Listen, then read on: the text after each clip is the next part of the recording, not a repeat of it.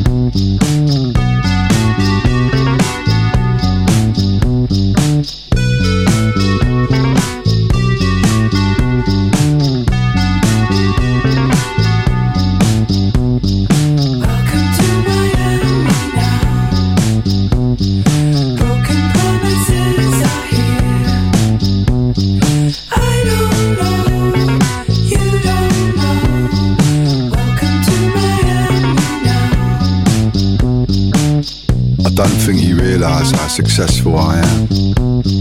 I'm like a shipping tycoon, full of promise and calm. I'm a salamander, a short riff lover boy, causing grief with the bleeding eyes. I'm a turgid, fucked up little goat pissing on your fucking hill. And you can't ship me out, cause you can't catch me, cause you're so fat. So fuck ya. I'm Miami. Welcome to Miami now.